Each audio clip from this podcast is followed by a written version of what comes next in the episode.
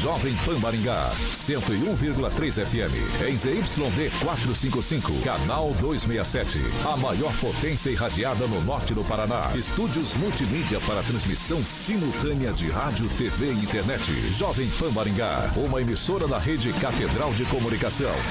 Jovem Pan.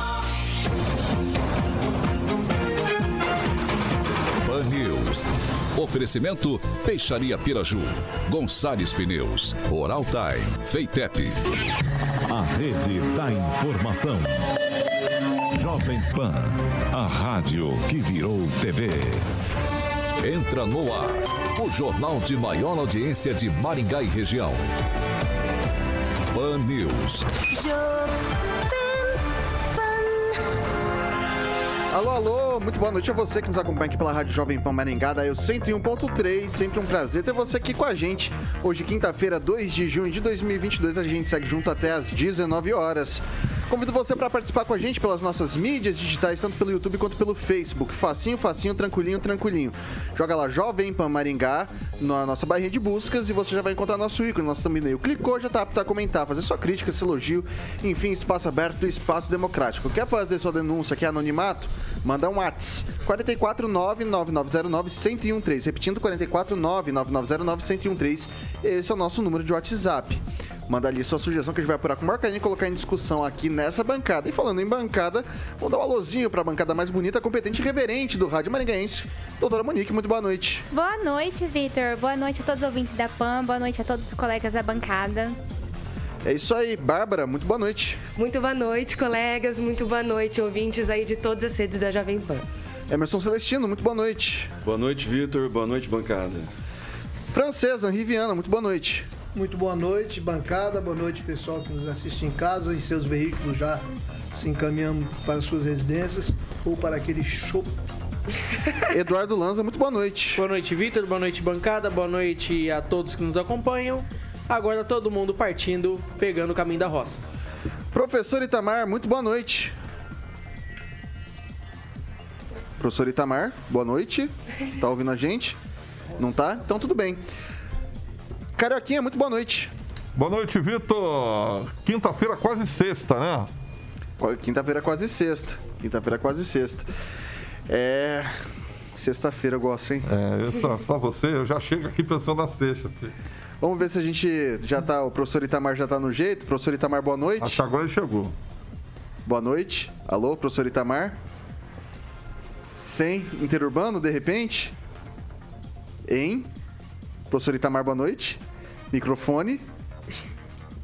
Microfone. Boa, garoto, chegamos. Vamos lá. Essa camisa Boa noite. do Palmeiras aí não combinou. É que eu faço muita bagunça aqui, senão vai muito barulho aí. Final na, Boa noite. na imagem. Boa noite. Tá chegando bom aí? Tá, agora, agora deu bom. Dados os recadinhos, boas noites já tradicionais. Por aqui, vamos aos destaques de hoje, Carioquinha. Vamos lá. Agora, os destaques do dia. Pan News. Jovem Pan. Com crescimento de 1% do PIB, Brasil fica em nono lugar em ranking das maiores economias do mundo. E mais. Pan News 18H recebe hoje vereadora Ana Lúcia Rodrigues, do PDT. Vamos que vamos. A rede da informação. Jovem Pan, a rádio que virou TV. Bom, a gente começa o noticiário de hoje atualizando os dados da Covid-19 aqui em Maringá. Hoje, no boletim do dia 2 de junho de 2022, 421 novos casos, nenhum óbito, graças a Deus, foi registrado nesse período. Atualmente na cidade, 2.707 casos ativos. Quando a gente está falando de ocupação hospitalar, a gente tem 14 pessoas com Covid em leitos de enfermaria. 13 leitos adultos sendo ocupados e nenhuma criança está com Covid em leitos de UTI neopediátrica. Então, tá aí os dados da Covid-19 de hoje, agora 5 horas e 59 minutos. Repita. 5 e 59. O crescimento de 1% do produto interno bruto, PIB, no primeiro trimestre de 2022 fez o Brasil ficar na nona posição em um ranking de desempenho da atividade econômica. A lista foi elaborada pela agência de classificação de risco Austin Rating e inclui 32 países. O Brasil ficou à frente do Reino Unido, que está em 12 lugar com 0,8% de crescimento. Suíça em 15 com 0,5% de alta e Alemanha em 18 com 0,2%. O primeiro lugar do ranking pertence ao Peru, cujo PIB cresceu 2% no primeiro trimestre. Logo atrás estão as Filipinas, 1,9%, Canadá, 1,6%, Taiwan, 1,6% e China, 1,3%. Os Estados Unidos tiveram um recuo de 1,4 e ficaram na 28ª posição da lista. Em último lugar está a Rússia, que não informou a variação em relação ao semestre anterior. A melhor colocação que o Brasil obteve foi em 2011, quando ocupava a sétima posição ali dos rankings dos países com maior PIB. Eu começo agora com o Lanza. Olha, Vitor e amigos da bancada do Panils, eu vejo como interessante essa, esse aumento do PIB. Interessante no bom sentido, inclusive, principalmente porque demonstra um reaquecimento da economia brasileira depois de tantos anos de recessão.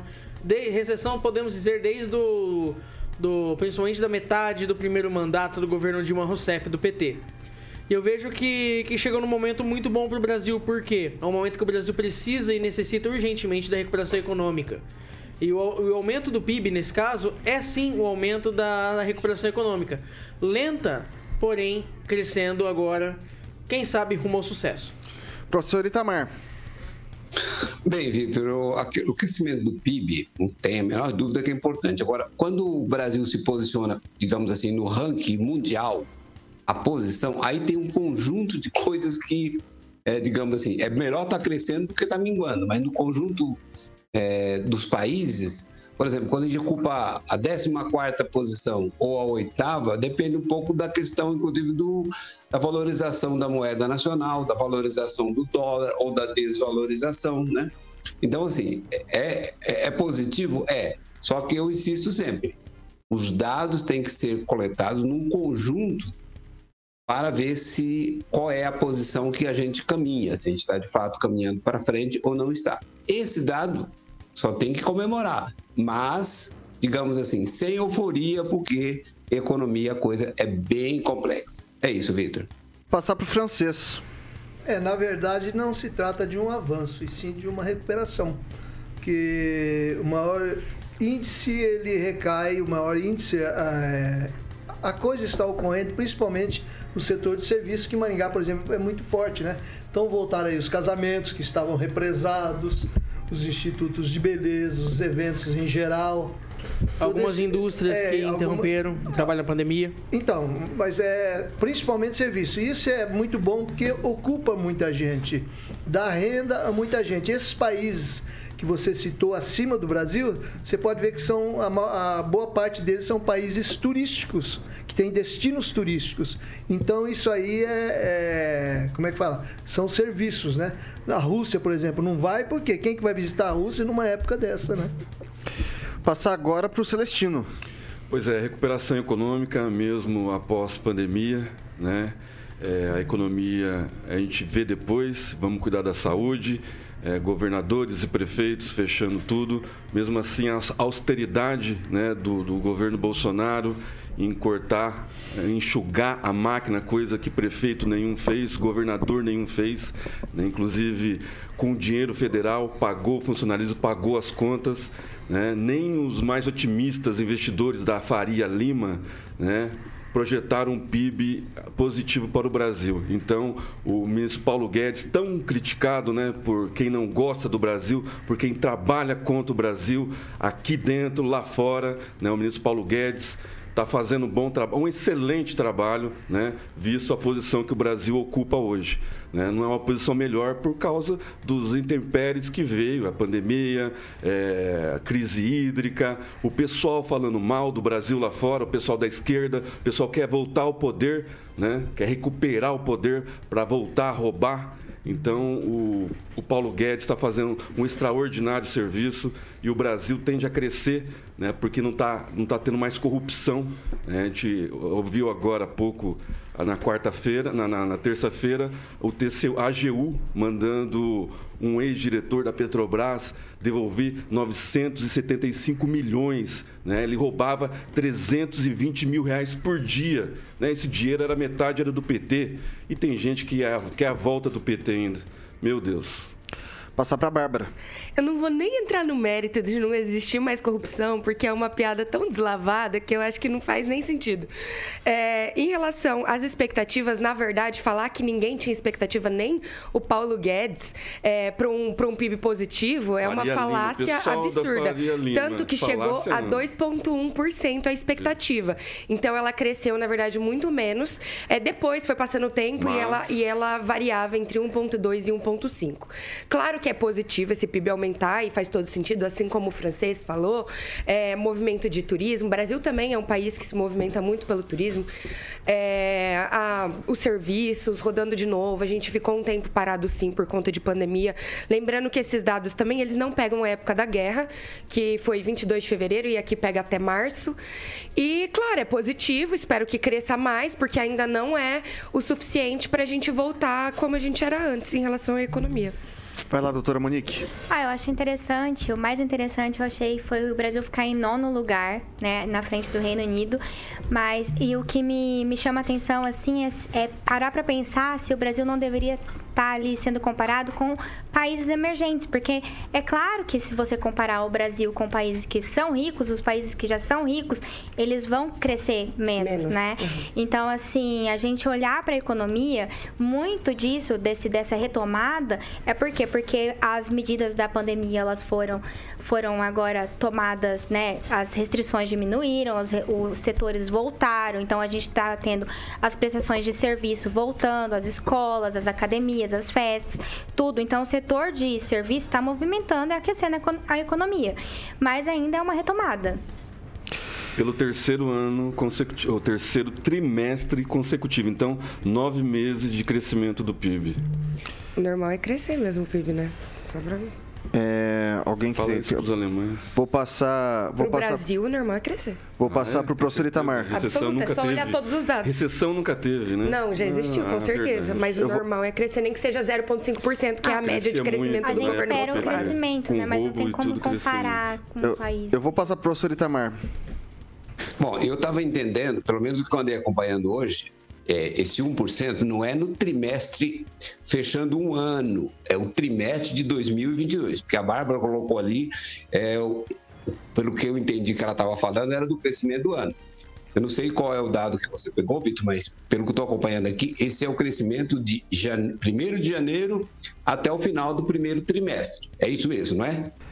É do primeiro trimestre de 2022 agora, de Isso. janeiro a começo de março? É isso, né? Isso, primeiro Então, trimestre. Então, então, mas nesse sentido não tinha nenhuma previsão do governo de 2,5% em um trimestre, não. A previsão de até 2,5% é do ano de 2022, do 1 de janeiro ao dia 31 de dezembro, só para deixar claro isso. Obrigado, Vitor.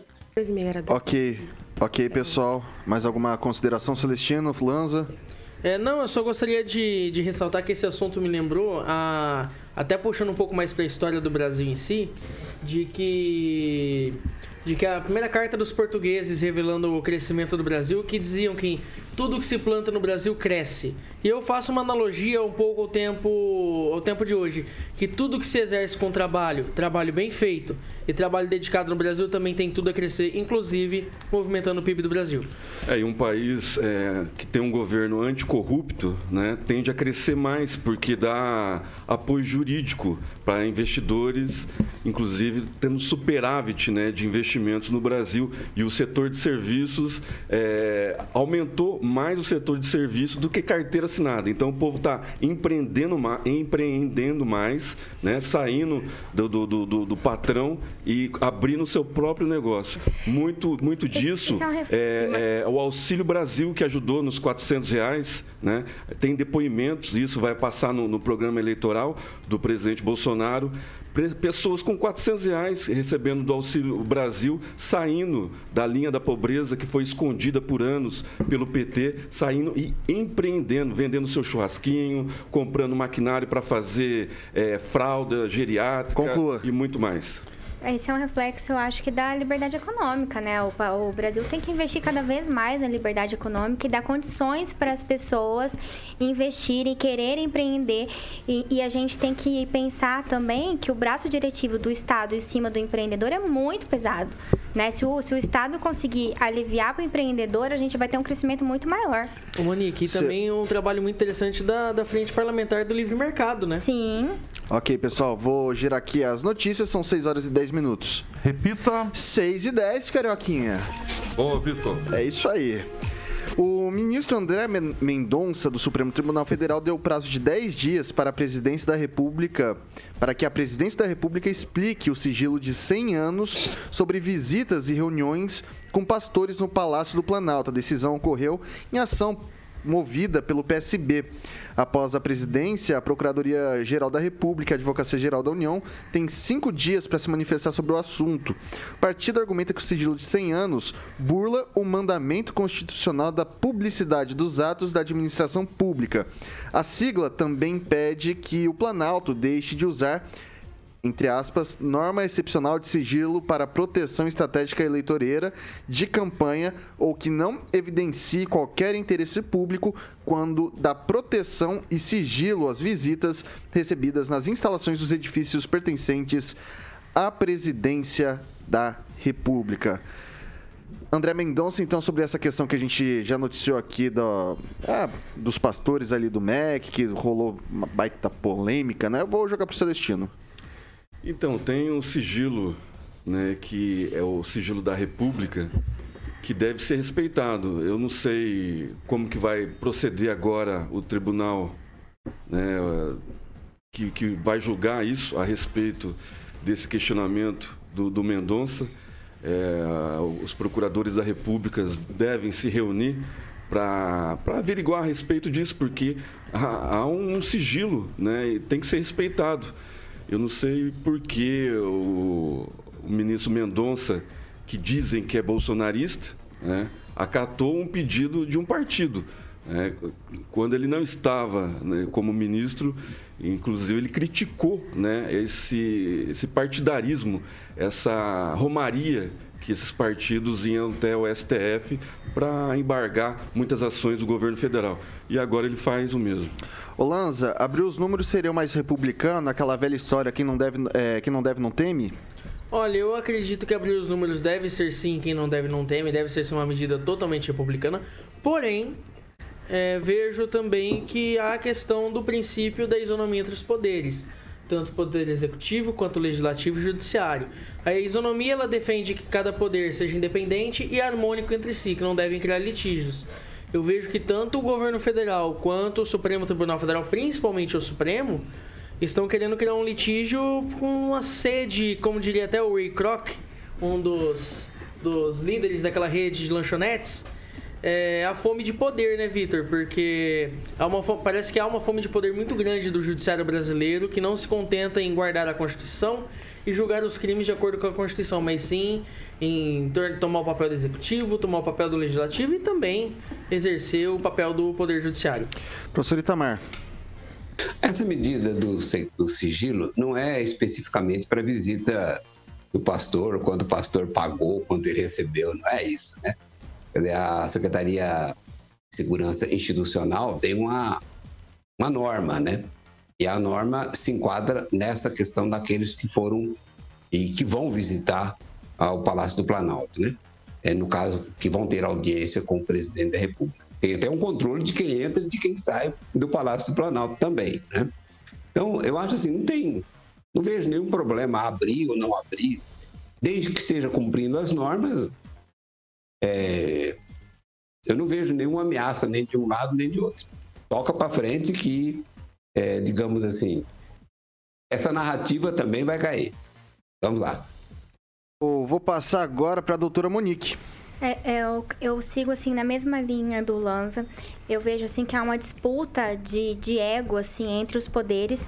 E eu acredito que a administração pública ela precisa agir sempre respeitando os limites, né? Ali ela tem princípios constitucionais que é legalidade, impessoalidade, moralidade, publicidade e eficiência. Então eu acho que é isso que um, um poder tem que fiscalizar no outro. Então a gente tem que aguardar aí a AGU e a PGR para ver, verificar se esses atos foram cumpridos, né? E, e ver se é motivado esse sigilo, se há razão de ser. Passar para a Bárbara. Bom, o que eles querem ver exatamente se é inconstitucional esse sigilo ou não. É sim em relação a figuras religiosas. E acho que tudo isso começou por conta de pastores terem negociados, é, negociados, negociado recursos em relação ao MEC. E aí é isso que tá meio estranho que o PSB tá querendo abrir, que não seja, não sei se viu isso aí, Lanza, que você tá com uma cara. Mas era sobre isso que estavam falando, em relação aos pastores terem negociado recursos do MEC com o presidente. E aí estão vendo se isso é constitucional ou não, se precisa, se tem como isso abrir, não se tornar mais sigiloso, mas é para instituições religiosas sim, não é para qualquer pessoa não. Passar para o francês.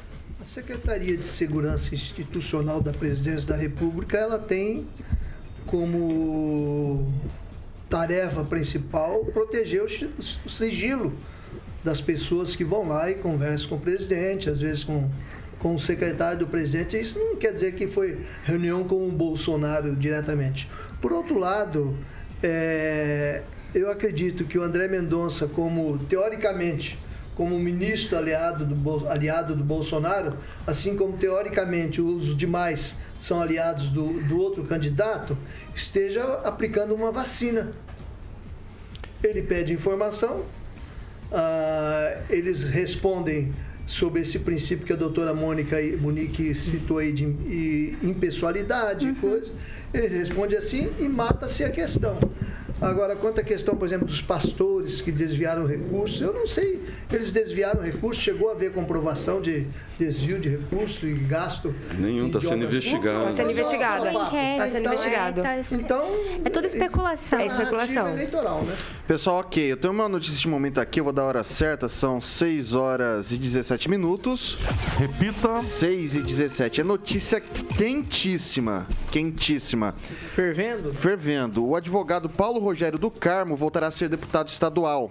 O ministro Nunes Marques, do Supremo Tribunal Federal, concedeu liminar em seu favor, em favor dos deputados que perderam é, o mandato em, re, em, razão da recontagem dos votos dados ao delegado Fernando Francischini.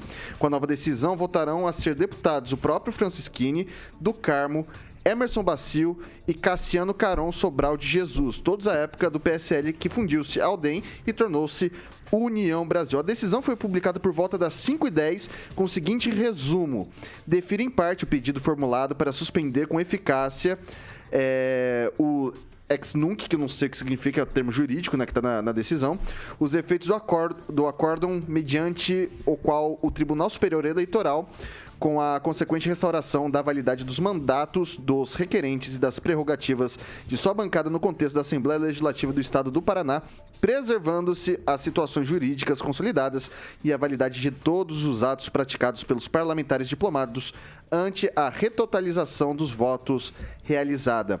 A liminar foi comunicada aos presidentes do Supremo Tribunal Federal, do Tribunal Superior Eleitoral, do Tribunal Regional Eleitoral do Estado do Paraná e da Assembleia Legislativa do Estado do Paraná. Essa informação foi repassada pelo Ângelo Rigon, publicada também em seu blog, agora acredito que em primeira mão. E e eu, tenho, eu tô... retoma o mandato? Retoma. Todo mundo Todos retoma o um mandato. Então vou começar passando pro, pro francês agora. Ô, Vitor, pode falar. falar. Só esclarecer claro. pro ouvinte, né, que você falou do ex-nunc, é, significa aí que essa decisão ela não retroage, né? Então é daqui para frente. Não tem efeito retroativo. Perfeito dado esse esclarecimento jurídico que não teríamos caso a doutora Monique não estivesse aqui, acredito, né? É... Bancada, além de é... mais bonita, melhor informada. Vai lá, Francês, pode falar. É muito bom, bom para Maringá, né? O, o, deputado Rogério do Carmo reassume e vai embolar o meio-campo aí. Tinha um monte de gente aí querendo entrar na, na lacuna que ele iria deixar, ótimo. E o Francisquini foi, se não me engano, o deputado mais votado do Paraná, né? Foi. Uma votação recorde o negócio cheirava a injustiça, né? Sim. E fortalece também A bancada do a Ratinho. bancada do Ratinho e do presidente Bolsonaro. né? Sim, com certeza. Vai lá, Celestino, pega no bonde. É, o, o do Carmo fez um bom trabalho como deputado e eu acho que vai dar continuidade agora. Ele tem uma grande liderança e está tá se cumprindo a justiça. A justiça foi feita pelo ministro Cássio Nunes, que foi delegado pelo presidente Bolsonaro. Então está se fazendo justiça num inquérito né, da fake news do, do Alexandre de Moraes, que é um eterno né, fake news que ele vai levar até quando ele tiver presidente do TSE. né? como diz o partido da causa operária, o golpe está em andamento. Justamente quando o Moraes volta a falar Em do, agosto. da- Vai lá, Lanza. Não, e é o primeiro caso em que deputado foi caçado por fake news e o primeiro caso que há recontagem de votos por esse tipo de cassação. Lembrando que deputados, independente de cargo estadual ou federal, eles possuem foro por prerrogativo de função, inclusive imunidade parlamentar de fala, opiniões e votos.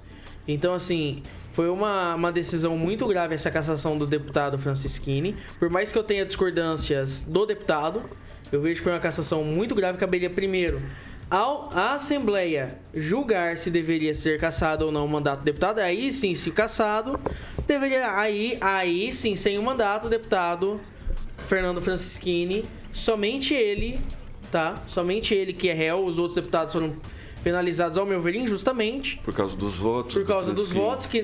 Detalhe, é o primeiro caso que houve recontagem dos votos no Brasil. Sim. Isso abriu um- uma jurisprudência tremenda. Deixa eu só fazer aqui um parênteses para explicar para o nosso ouvinte o que, que acontece. A gente tem dois tipos, duas modalidades de, de eleição no Brasil, as que são majoritárias, que quem ganha mais votos se elege, caso de governador, prefeito, presidente e senador. E a gente tem as eleições proporcionais, que são ah, a pessoa não vota só no candidato, ela vota no partido.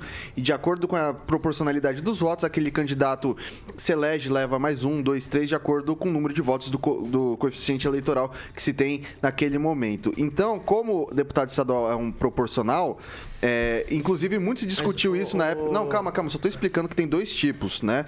Então, muito se discutiu isso que o Lanza falou à época, porque muitos deles foram eleitos, por exemplo, aqui na região a gente teve é, candidatos que fizeram mais votos do que o do Carmo. O do Carmo se elegeu por causa do coeficiente eleitoral, né? Por causa da legenda. O Carmo acho que fez 17 mil votos, né? Isso, e teve deputado da região que fez mais do que ele. E daí, como o Francisquinho teve muito votos, muitos votos, ele puxou bastante gente. Então, mas assim, a gente tem que concordar que já tinha dois, três, três anos, né, de... Foi no ano passado que ele foi, foi caçado, né? O- Já tinha o três anos não, de... mas é que foi- eu só digo que foi um caso diferente porque pela primeira vez que um vereador, um deputado, alguém do legislativo é caçado e puxa todo E mundo. Sim.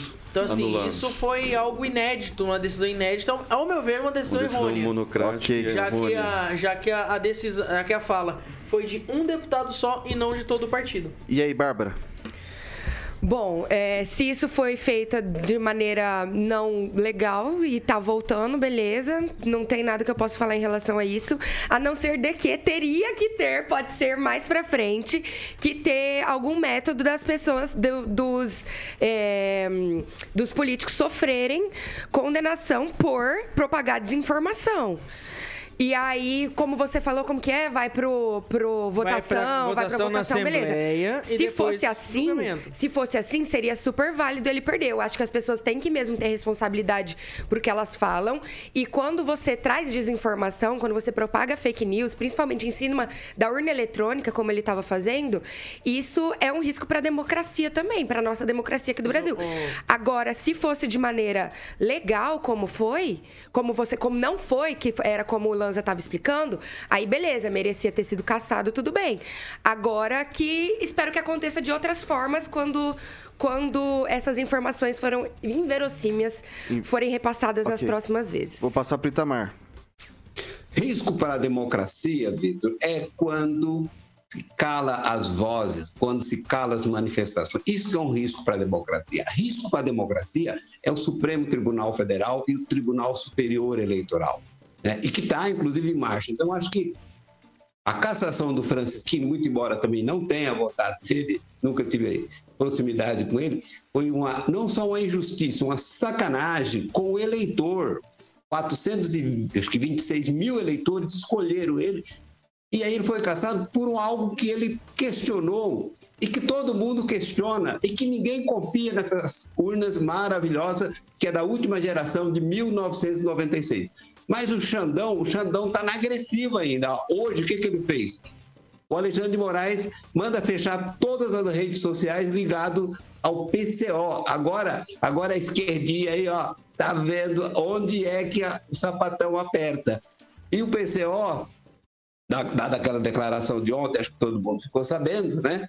Agora está caindo nas garras do Xandão. E é isso, quem bateu palma quando prendia o pessoal da direita tem que colocar a barba de molho, porque esse porrete vai bater também na esquerda. E só para fechar, lembrando aí que quem mais perseguiu comunista e matou comunista foram os líderes comunistas, não foram outro, não foi o outro lado, né? Então, só lembrar o caso do Stalin, que é bem emblemático, em que ele matou todo mundo do comitê central do qual ele fazia parte. Só sobrou o Beria e o Beria matou ele e foi fuzilado três meses depois. É isso, Vitor. Passar agora para a doutora Monique. Eu acho assim, o TSE tinha assim, de, é, caçado um deputado que teve quase meio milhão de votos por uma acusação de fake, fake news, né? Então, assim, eu acho que é um absurdo. Isso causa pra gente, assim, uma insegurança jurídica tremendo, assim, sabe? A gente fica, olha para o nosso judiciário, se nem os nossos parlamentares, eles, eles respeitam, que, que, o que dirá o que, que resta para o povo. Né? Exatamente. Né? E, inclusive, o Moraes já deu o recado, né? Quando ele assumir, ele vai caçar mandato de, de pré-candidato que der fake news e do povo que propagar fake news. Então, então assim, perfeito, assim ele está ca querendo caçar a liberdade de expressão de todos os, todo mundo. Só acho que mas você tá, aí, não está defendendo os teus, é, que são os então, teus que mas aí, fazem é, essa. Tem certeza, Bárbara? Absoluta. Então, assim, é, dos dois lados, será que ele vai caçar dos dois lados ou só da direita, como ele está fazendo até agora? A direita costuma mesmo propagar mais fake ah, news. É não, não há risco deles enrolarem esses processos até depois da eleição, prejudicando a eleição? Ó, pessoal. alguns candidatos?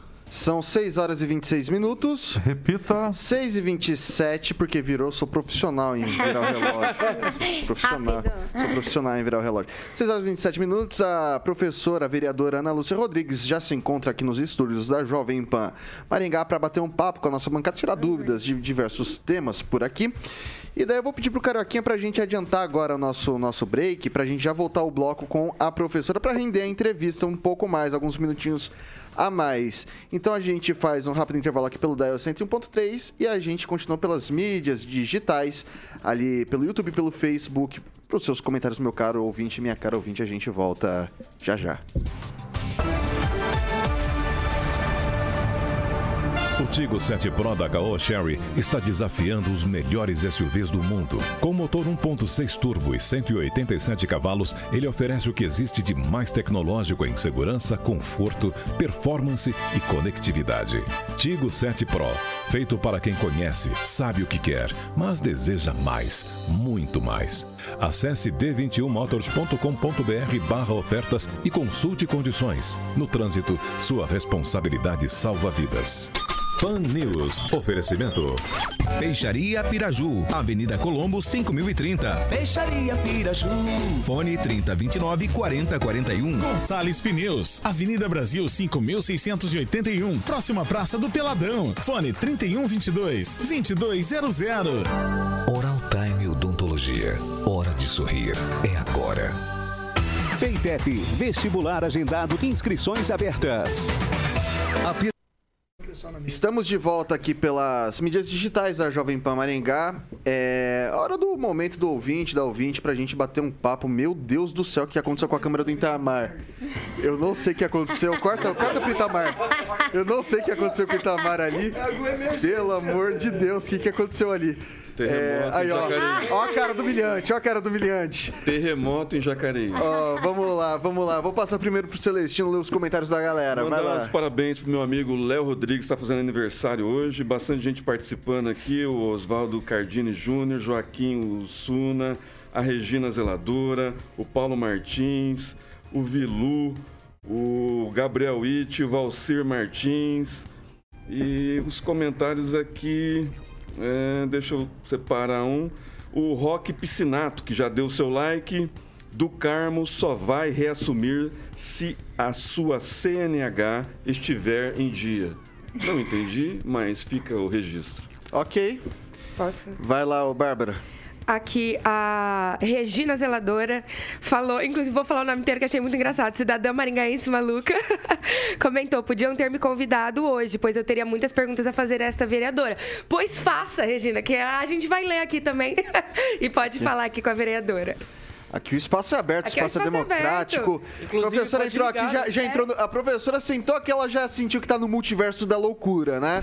Você já bem pode ligar, Ô, professora. você repete o telefone só se ela quiser ligar? É 2101-0008. Repetindo, 2101-0008. Vai lá, François. Um abraço para Mari Costa, pro Ângelo Rigon É. e o pessoal que está aí nos, nos seguindo, esperando a participação da nossa vereadora. Ok, Eduardo Lanza. Olha, é, um abraço apertado na família do professor Marcão, que ele foi um dos meus professores de cursinho na época na época do, do- de vestibulando ainda, ele que infelizmente nos deixou, era professor de, de espanhol. E mandar um abraço póstumo para as famílias. Da família dele, no caso. Nossos sentimentos. Nossos sentimentos. Vou passar agora para a doutora Monique. Eu quero mandar um abraço para todo mundo que está ouvindo a gente, acompanhando. E, gente, a gente está aguardando aqui vocês mandarem as perguntas de vocês para a professora que a gente quer repassar. É isso aí, o Lanza falou da minha época de vestibulando, conhecido também como semana passada, né? 2015. conhecido também como semana passada. ok, tamo, tamo nessa aqui. Sete anos atrás. Professor Itamar. Ó, registrar aqui, né, ó. Não é só o povo cascando o bico de nós, não. Aqui, ó. Carlos Henrique Torres elogiando o Lanza hoje, que hoje ele tá gostando do Lanza. Aí, ó. E ó, quem diz, Lanza, Muito obrigado, só falam Carlos mal de você. Isso é bom de vez em quando pro menino não ficar chateado, É né? ótimo. É, quanto tempo pra gente voltar, ô Carioquinha? 30 segundos. Você que quer mandar seu questionamento pra professora Ana Lúcia Rodrigues, na volta do bloco aqui a gente já vai fazer as devidas apresentações. Mande seu questionamento, pode ser pelo chat, pode ser pelo telefone, pode ser pelo, pelo, pelo WhatsApp. E assim, você que está no YouTube, não se esqueça de se inscrever no nosso canal, ativar as notificações e, evidentemente, deixar o seu like. Se você está assistindo a gente pelo Facebook, compartilhe com seus amiguinhos e amiguinhas. Deixe seu like igualmente e siga a nossa fanpage. 6 horas e 32 minutos. Repita. 6 e 32, a gente está de volta aqui pelo Dial. Pelo Dial. Pelo Dial, tô no ar. Pelo Dial 101.3. E agora sim, professora Ana Lúcia Rodrigues, muito obrigado por ter aceitado nosso convite e vir participar aqui com a gente na bancada do Pan News 18H. Professora, é um prazer recebê-la aqui. Muito boa noite. Muito boa noite, Vitor. Cumprimento a todos os homens e mulheres desta bancada. Muito feliz de ver aqui a Bárbara, a Monique. Né? Legal pra caramba. A última vez que eu vim só tinha homem na bancada. É, legal. Só antes, mesmo, só antes, só antes, só antes da gente começar a falar, eu, filho ingrato, esqueci de falar do- de algo importantíssimo. A notícia, talvez, do dia. PIP Consórcio já tá. Junho começou e PIP Consórcio tá por aí. O que, que é, Exatamente. ô Pensei- Carioquinha? Pensei que você tinha esquecido, já te dei uma olhada Ah, ali. garoto, você acha? Exatamente. Nunca? Nunca. Então, junho, estamos aí. Então, chega a Maringá, a PIP Consórcio Investimentos, que é uma empresa com mais de 12 anos de atividade. A PIP é parceira autorizada do consórcio Magalu. Então, você encontra lá o consórcio de automóveis, obviamente motos, carros, caminhões, consórcio de eletro, móveis, serviços e também imóveis. Tudo isso, mais na PIP Consórcio Investimentos, parceiro autorizado consórcio Magalu, que está inaugurando esse mês de junho um espaço especial para estar atendendo o público de Maringá região, ali na Avenida Governador Bento Munhoz da Rocha Neto, número 534, sala 14. Vou passar o WhatsApp aqui, Vitor. 449 91856363 9 91856363. A PIP é consórcio Magalu, Vitor Faria. Eu vou falar pro seu, o Lanza falou, a gente falou das casas, mas. E a o- sua carta de crédito, Vitor, já foi contemplada? Não, ah, não, o Lanza, o Lanza, o Lanza ele tá atrás de um caminhão. Caminhão, muita coisa, ele tá querendo montar uma frota ali. Ah. É, tá, vai- a gente vai eu vou começar a chamar ele de Bino, né? Bom, vamos lá. Agora são 6 Tá horas e cilada, 34, Vitor. 6 horas e 34 minutos. Repita. 6 e 34. Agora sim, já vamos começar a nossa rodada de perguntas aqui com a professora Ana Luz Rodrigues. E eu vou jogar primeiro para o Celestino. Vai lá, Celestino, faça seu, sua indagação. Boa noite, vereadora. Bem-vindo à nossa bancada, Panilza 18. É, nenhum político gosta de enterrar obra, né? E o prefeito Ulisses Maia, vaidoso como ele é, ele não me parece muito sensível a esse tipo de obra. Então, queria parabenizar a, a vereadora né, por estar propondo esse projeto e gostaria de saber se a, a vereadora já conversou com o prefeito, se tem algum prospecto para começar já a fazer esse tipo de obra. Dá um release de tudo que aconteceu ontem, por favor, vereadora. Boa noite, Celestino, obrigada. Você, inclusive, foi o porta-voz do convite para minha presença aqui, queria te agradecer. E dizer o seguinte: na verdade, é, esse não é um assunto novo. Né? Dizer que a vereadora inaugura, faz com. De fato, eu estou fazendo um projeto de lei né, que visa dar objetividade, concretude a essa possibilidade de buscar a implantação, sim, né, do rebaixamento do, do- da nossa rede elétrica, de telefonia, ou seja, todo o cabeamento que é aéreo hoje. E também, né, me lembro que o- no mandato aí no governo do prefeito Ulisses Maia, ele vem falando das, das cidades inteligentes, né, e vem na, na voz, inclusive, do próprio secretário de inovação, a gente tem ouvido. Né? Quando se fala na, em Maringá, cidade inteligente, é um projeto, né? E ele próprio, em algum momento do ano passado, eu me lembro, ele falava né, que na cidade inteligente você precisa de ter cabeamento subterrâneo. Né? Temos aí em andamento já o, o eixo monumental que vai desde a, isso, desde a Câmara ali, aquela região central. Não, a Câmara não, desde, a, a Praça da Catedral. A Catedral, é. Escorpião do Né, desde a Catedral até o nosso. Antiga o Chico. Neto ali, né? Não, vai até, Até a Colombo. Olímpica. Até a Colombo, é, a Vila Olímpica. Então, toda aquela rede, aquela área ali vai ser um piloto, na verdade, mas ela vai ser todinha né, com, com cabeamento su- subterrâneo. Então, assim, a possibilidade está dada. Agora, o que é, né, e, e o desejo está dado. Né? Só que de desejos e sonhos a gente se move, claro, né, e se movimenta, mas a gente tem que buscar concretizar. Então, Celestino, com essa lei, né, eu estou né, oferecendo as diretrizes para essa transição, porque também acho que é isso. É, nós, como legislativo, temos que deixar marcos, sabe, marcos, regras, regramento para que se faça as coisas, para que não fique.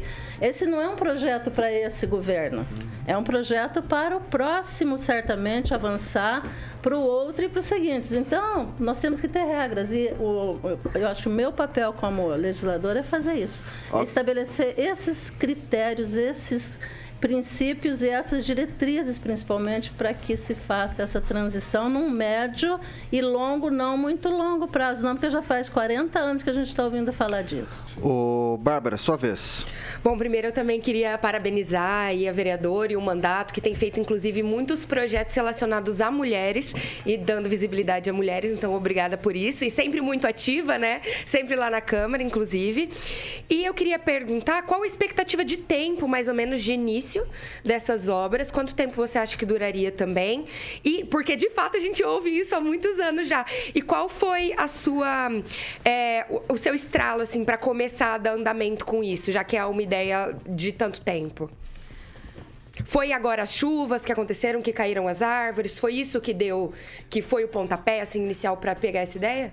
Ano passado eu já, já fiz um requerimento e já fui para a tribuna falar disso, né? porque nós temos que pensar em soluções é, efetivas que deem resposta mesmo, né? senão não, a coisa não anda. Agora, nesse momento, as consequências da última tempestade afetaram a cidade inteira, né? Acho que praticamente todos os maringaenses, direta ou indiretamente, foram afetados.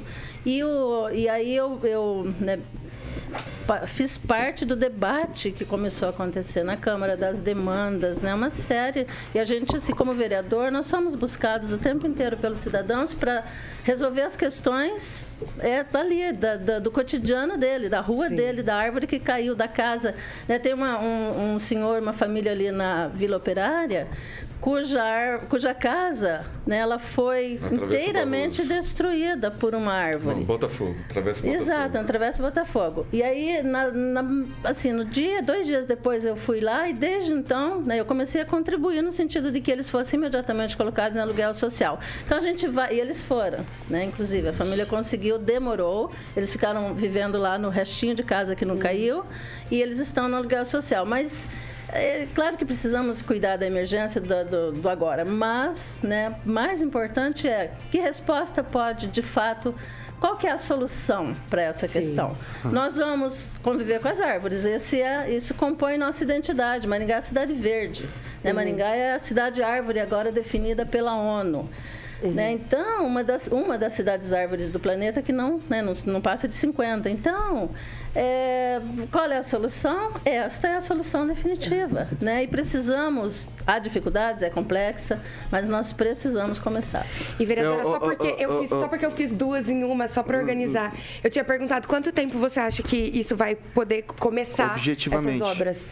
E quanto tempo você acha que levaria mais ou menos para aqui o centro, pelo menos? A audiência pública de ontem foi excelente. Né? Por exemplo, o IPLAN, por meio da, da Bruna Barroca, né, que é a diretora-presidente, ela inclusive falou de um calendário anual agora, a partir da implantação né, do eixo monumental, é, pretende-se fazer um calendário de, de, sabe, implantação de cabeamento subterrâneo que se, deve se manter aí, né, pelos, mas com muito pouco. É claro que ainda é muito pouco, né? Se a gente, ó, um dos dados que nós obtivemos lá ontem, trazido pelo diretor da Copel, é que nós temos 2.700 quilômetros de rede aérea, né? E aí nós precisamos começar. Quanto tempo? Para mim, assim, é, essas diretrizes, né, elas visam o estabelecimento de não apenas de pon- pontos, sabe, de ações pontuais, como é agora esse projeto, acho que é importante, de outros projetos que a prefeitura vai fazendo, mas que são ações pontuais, mas que vão ficar muito longe dos 2.700 quilômetros que a gente precisa. E a gente, hoje nós já temos 36 quilômetros implantados em Maringá. Eu vou. Né? Então, Então, já mas iniciou, aí- é isso? Já Ah, ah, iniciou. isso, então, isso. mas a coisa é muito lenta agora. Agora nós vamos ter que dar, fazer movimentos aqui, a partir da identidade de Maringá, da cidade Jardim, Cidade Verde e tudo mais, nós vamos ter que fazer movimentos políticos, Pressionar coletivos, acelerar. Bárbara, Bárbara. Para trazer a Copel, para trazer a Copel como parceira neste nesta implantação, porque aí sim a coisa pode né, acelerar. Vai lá, francês. É, a vereadora está plantando uma semente né, para o futuro, e o futuro será hoje, muito rapidamente. Né? E essa, esse desentendimento da fiação, Francês, fala no microfone, por tá? gentileza. esse desentendimento da fiação com as árvores de Maringá é antigo e as árvores são o nosso maior patrimônio. A fiação serve apenas para passar energia, telefonia coisa e tal, né? Então eu gostaria de saber da vereadora da possibilidade de arquitetar junto com a prefeitura para que os novos bairros, os novos loteamentos já venham com essa, com essa melhoria, assim como vem com rede de esgoto, rede de água. Se não é possível plantar daí, porque daí você já começa cercar a cidade como um todo com a novidade e não se- sem o risco de se criarem novos bairros que vão aumentar ainda mais a área a ser atendida futuramente. Francês, esse, né, isso já é possível. Né? Dizer assim, ah, os novos bairros, os novos loteamentos, inclusive é muito mais fácil e o custo provavelmente seja menor quando você vai implantar cabeamento subterrâneo numa área vazia, que não tem desapropriação, que não vai ter todo um conjunto né, é, de, de excesso de trabalho, etc. De tempo, né? Se demora muito mais para implantar aqui no centro da cidade, um cabeamento como esse. Todavia, o que acontece? Todos que quiserem hoje já podem fazer. né? Nós já temos legislação aí que, né, que dá, dá, uso e ocupação do solo já admite, né, já regra a implantação do cabeamento subterrâneo. A, a depender do, do modelo escolhido, vai ficar né, o custo mais alto ou mais baixo, como aconteceu recentemente com o Centro Cívico, né, a área do Centro Cívico, em que o loteamento Eurogarden é, fez, esse, fez esse processo aí, está lá, cabeamento subterrâneo, é, esse modelo. Agora, quando você está falando, talvez, em obrigar que, a legislação já obrigar que os novos loteamentos fizessem. Sim ela não impede, mas obrigar eu sou contra no primeiro momento. Mas eu, eu acho que a gente tem que discutir. Né? A, a audiência pública de ontem, inclusive, inaugura esse processo. Precisamos discutir, a sociedade precisa se posicionar, mas eu tenho uma posição é, a partir do que eu trabalho com políticas de, de habitação de interesse social. Né? Nós sabemos, eu vou perguntar para vocês, quem é que reside nas áreas periféricas e distantes? Aqui? Em Maringá população de baixa renda. Claro. É. Né? Loteamento destinado a quem? A quem não, não tem 5 milhões para comprar um terreno aqui na Zona 5. Então, o sujeito pode comprar um terreno de 120 mil lá, né, numa área mais distante, no loteamento novo. E se nós fizermos a opção, se um governo fizer a opção por obrigar esses loteamentos franceses a, é, a, a implantar né, o cabeamento subterrâneo nesse momento, a gente inviabiliza habitação de interesse social, inviabilizaremos loteamentos populares e a terra aqui já é alto, o custo da, o custo da terra em Maringá já é muito alto. Né? Ele, vai, ele vai aumentar mais ainda. Então, é, há que se pensar nisso. Né?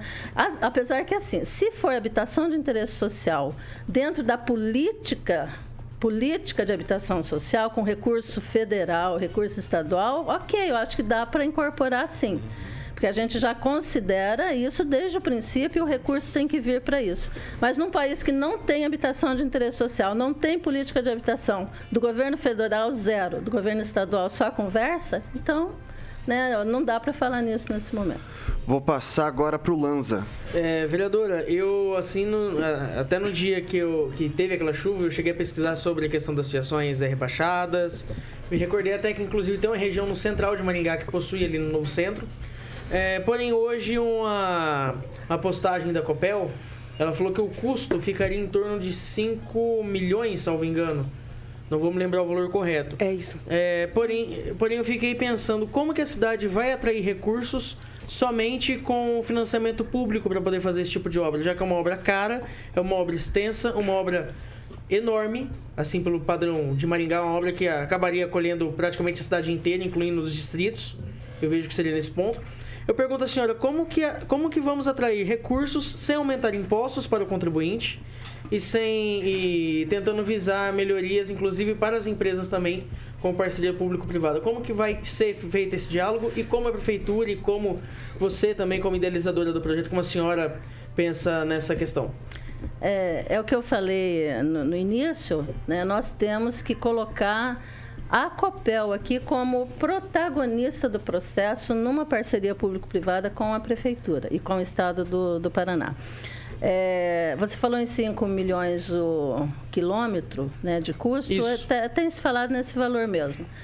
E isso é muito pouco, é muito pouco, Lanza, sabe, pelo uhum. tamanho. Por exemplo, essa última tempestade gerou um, um, um custo para a Copel de 3 milhões e 600. Né? Custou esses dias de tempestade 3 milhões e 600 para a Copel. Né? 5 milhões eu considero um custo baixo pelo sabe, pelo benefício que isso vai trazer para a concessionária, para a prefeitura, para toda a população. Para, não tem, acho que não tem ninguém hoje que, né, que, que, seria contrário a, a, isso. Agora, o custo é o que eu digo. Eu, eu inclusive, ó, a, a lei que instituiu, que criou a ANEL, a Agência Nacional de Energia Elétrica, ela define lá no seu artigo 16, salvo engano, que as concessionárias devem aportar é, recursos anuais para, a, para que sejam renovados os sistemas, ampliados, estendidos, para que seja é, substituídas as tecnologias, enfim, né? E o contrato que foi assinado, que infelizmente, infelizmente, minha gente, os contratos de renovação de concessão foram feitos no governo do Pupim, muitos deles. E o governo Pupim não resguardou o interesse público, o interesse coletivo, porque se você, francês, é o prefeito no momento desse, sabe, você tem a força para negociar contrapartidas robustas da, da empresa que for ganhar a concessão. Não. O Pupim, assim como os Barros anteriormente, infelizmente fizeram negócios, a gente está vendo com a TCCC aí, né? Olha o contrato que você podia ter feito, fizeram por 40 anos. Né? Podiam ter botado contrapartidas extraordinárias para fomentar o, aquilo que torna de fato o transporte a cidade sustentável, né? que é o coletivo e não o individual. Não fizeram.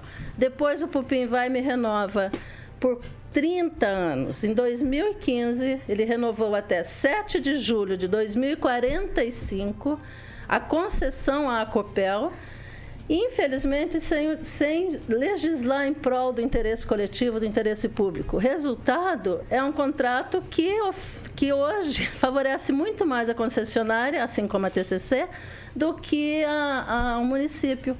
E, mas ali, de toda forma, consta que a, a concessionária tem que aportar ao município 1% do valor, anualmente, um, do valor da, né, da, da, arrecadação. da arrecadação. E aí, é, eu não sei se isso tem acontecido. Né? Quando eu fui agora questionar onde que esse 1% está usando, sendo usado, me falaram ah, em projetos, processos de educação. Pô, educação para o quê, minha gente? Energia elétrica. Sabe, eu quero que esse recurso venha para a melhoria de sistema. E tem uma Sim. outra coisa, aproveitando a sua pergunta. Em 2021, a empresa concessionária Companhia Elétrica do Paraná, ela teve um lucro líquido de 5 bilhões de reais. Eu não sei o que é isso, né? Talvez o francês saiba. Eu acho que o Vitor sabe. 5 bilhões Deixa eu mostrar meu Nubank para você. 5 bilhões de reais. E pasmem, uma companhia que não, na minha avaliação, não é uma lojinha para dar lucro.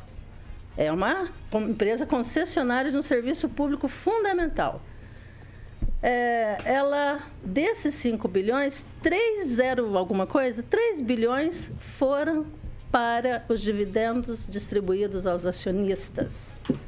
Ou seja, sabe, tem alguma coisa muito errada aqui. Esta tempestade que deu um prejuízo para a Copel, um custo de 3, 3 milhões e 600, ela vai entrar na tarifa daqui a um tempo, né? Ele, ele, falou ontem, o gerente falou, acho que é em novembro. Ela entra na tarifa, porque todos os custos da, da Copel entram é na tarifa. Okay. Vejam as bandeiras coloridas aí. Então, veja que tem muita coisa para a gente discutir aqui. Eu vou passar para a doutora Monique, eu vou pedir para que seja é, objetiva, porque o tempo é exíguo. Tá, é, eu quero parabenizar, quero dizer que a, a iniciativa da professora e vereadora, é, até o nosso comentário aqui do Kim Rafael falou que ele não concorda com muitas das suas ideias, mas ele parabeniza. Eu acho que isso é algo que a cidade anseia, né? Porque assim, a, a, você falou muito sobre a questão do prejuízo da Copel, mas a gente tem que lembrar também o prejuízo dos empresários, porque muita gente não pôde trabalhar, muitos restaurantes perderam estoque, muitas coisas ficaram fechadas, né, por vários dias. Então, assim, é, como que a gente faz para chamar essas pessoas da iniciativa privada mesmo, para ver se dá incentivo, para ver se elas não entram junto em parceria e para custear isso aí para andar mais rápido. É, eu entendo, eu só sei trabalhar assim, doutora. Uhum. É, eu compreendo que é no coletivo, de Sim. fato, que a gente consegue dar respostas que são coletivas. Porque também, quando a gente chama as pessoas para responder o interesse que é meu, elas não vêm. Né? E não devem ver mesmo, porque agora uma questão dessa não é uma questão minha, nem do Celestino, nem da Bárbara. É de todo, de toda a nossa população e, de, na verdade, todas as cidades, né? É, mas principalmente aqui em Maringá, que a gente quer conviver com a árvore. A árvore é o nosso patrimônio. Francês é nosso patrimônio da comunicação e as árvores também. Eu vou. É... então, é, eu acho que é por aí. Agora, né, só dizendo assim que é evidente que podemos pensar, sei lá, em, em determinadas isenções, aí é, é, a nível de Estado. Né? Então, com, com o, o, né, o, governo do Estado, que apesar que assim, a, apesar da empresa ser uma empresa né, de capital misto hoje, infelizmente, né, ó, o Estado do Paraná tem 31% apenas das, das ações, né? nem um terço ele não detém. Juntando com o governo federal, né, que tem 24%, então o poder público tem 55% das ações. É evidente que na, no Conselho Administrativo o poder público teria precedência para, sabe, para construir quaisquer uhum. subsídios que fossem, quaisquer processos que fossem, mas para isso esse, esse conselho tem que ser composto por membros do governo estadual e federal, e no, no caso federal é pessoal do BNDES. Tem que ser pessoas comprometidas com esses interesses coletivos, Sim. né, e etc, comunitários. E a gente não tem visto isso, infelizmente. Tanto que este conselho é que tem decidido que a maior parte dos lucros, ao invés de vir para reinvestir no sistema, se o lucro da Copel viesse reinvestido no sistema, melhorando e, e, sabe fazendo fazendo por exemplo projetos como em Maringá pode ser feito a gente não estaria com esse problema Exato. a Copel vou... estaria colocando né, boa parte do seu lucro na, na nessa né, nesse processo. Ó, ó, gente, gente, vale gente, gente, gente, vamos lá. Tem a última pergunta que é do professor Itamar. É, são 6 horas e 55 minutos. Repita. 6 e 55, o noticiário vai até às 7, então vou pedir objetividade para o professor Itamar. Vereadora, é, levando em conta os números apresentados ontem de 5 milhões por quilômetro, isso dá 5 mil reais por metro. É, Todo mundo gosta do que é bom, todo mundo gosta de cabeamento subterrâneo, acho que ninguém é contra isso, mas lembrando que, como não tem almoço grátis, também não tem cabeamento grátis. Um terreno de 8 metros de frente, que é casa de pobre, inclusive, seria 40 mil reais de custo. Este custo seria viável, porque por mais que o município entre com o pagamento, no final das contas, o almoço não vai ser grátis e o morador, do proprietário, vai ter que arcar com isso. A pergunta. Tanto para os, as casas velhas quanto para as novas.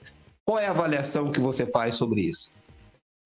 É, eu ontem também foi trazido à audiência, né, algo do tipo assim, se fosse dividir para a população adulta de Maringá, caberia 30 mil reais para cada um custear essa obra para o, os 2.700 quilômetros de rede que seriam sub, subterrâneos. É, eu não creio que a população, né, que hoje vive uma crise sem precedentes, né, se ela começar, se a gente começar a discutir é, já pensando em que esse custo deveria ser dividido pelas pessoas, elas não têm comida hoje. Ninguém compra carne mais, ninguém, sabe, consegue nem ter emprego. A coisa está tá bem complicada. Então, não, eu não acho que nós devemos pensar que nós temos uma empresa concessionária com um lucro de 5 bilhões de reais num ano e a gente começar a pensar numa solução já de, de repasse para os consumidores. As, a maioria das unidades consumidoras de Maringá é, que é um total de 208 mil para arredondar, é, não tem a mínima condição de arcar, com, nem com essa bandeira vermelha. Daqui a pouco nós vamos ter o reajuste da tarifa, gente.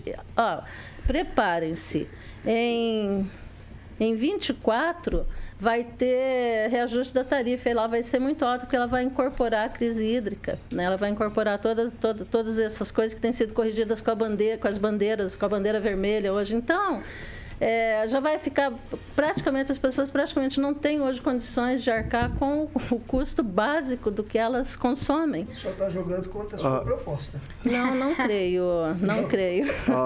pessoal, eu, eu, né, eu acho assim, é possível sim fazer parcerias público-privadas. Isso é. tem que pode estar e deve estar no, no eu acho que é cada gente, vez mais gente, incentivado. Isso, mas não pensar em repassar já de cara, vamos pensar em passar para os consumidores. Não, não sem não. chance. Hum. Sem Bom, bom, pessoal, são 6 horas e 58 minutos. Repita. 6 e 58. Agora a gente vai para o nosso recadinho dos nossos amigos ali da VIPTEC, o Carioquinha. Exatamente, Vitor Faria. Vamos falar a pergunta, né? A família e o seu patrimônio estão realmente protegidos? Então a VIPTEC é essa empresa, uma empresa de soluções inteligentes na área de segurança e monitoramento 24 horas que atende todo o Brasil aí possui uma das maiores bases, Vitor, de monitoramento do país, com mais de 7 mil câmeras monitoradas. O Tiaguinho, como sempre, ilustrando o nosso canal do, do YouTube, diferente aí das empresas tradicionais. A VIPTEC utiliza o monitoramento preventivo que visa evitar os meninos malvados. Então, assim é possível estar inibindo, vamos dizer assim, mais de 90% de chances de invasão ou roubo. Eu vou passar o telefone aqui, WhatsApp 9 99320512 9 99320512 VIPTEC, Vitor. É isso aí, faça de maneira inteligente, faça com VIPTEC. São 6 horas e 59 minutos. Repita. 6 e 59. A minha pergunta, professora, vai ficar para a próxima oportunidade. Não dá tempo para mais absolutamente nada. Queria agradecer muito a presença da senhora. Queria fazer talvez uma constatação rápida, né? Vamos fazer, vamos fazer o, o cálculo rapidinho por aqui. São quantos quilômetros que a gente tem que fazer? 2.700. É, 2.700 quilômetros. Vezes 5 milhões por quilômetro, é isso? Vai dar alguma coisa na ordem de 13 bilhões e 500, duas vezes o orçamento da Copel e seis vezes o orçamento da cidade. Tem que fazer de maneira planejada. Toda grande jornada começa com o primeiro, Primeiro passo. passo. Então, agradeço muito. Até a próxima. Eu só gostaria de deixar aqui o, o- né, um- a notícia de que nós lançamos ontem também um abaixo assinado que está né, nas minhas redes e é, arroba proanalúcia. Arroba proanalúcia, está lá o abaixo assinado. Acho que é bem legal porque se eu puder incluir este abaixo assinado eletrônico Uhum. na, na tramitação do projeto, eu acho que é legal, dar uma objetividade de apoio né, Perfeito. importante. Perfeito. Então fica lá no Instagram, nas redes sociais, tudo bonitinho. Da professora, agora são 7 horas. Hoje o tchau vai ser coletivo para a bancada. Todo mundo em uníssono. Tchau, tchau. Carioquinha, o que, que vem por aí? Vamos Tchau, de francês. Man at Work Overkill. É isso aí, pessoal. Amanhã, Boa 7 da matina. John Boy. É isso aí. Amanhã, 7 da matina, tem Paulo Caetano toda a trupe. E daí, depois, às 18 aí sim, o melhor noticiário da Jovem Pan Maringá. Comigo, Vitor Farei, toda a bancada. Jovem Pan Maringá, a rádio que virou TV e tem cobertura e alcance para 4 milhões de ouvintes. Vamos pro subterrâneo.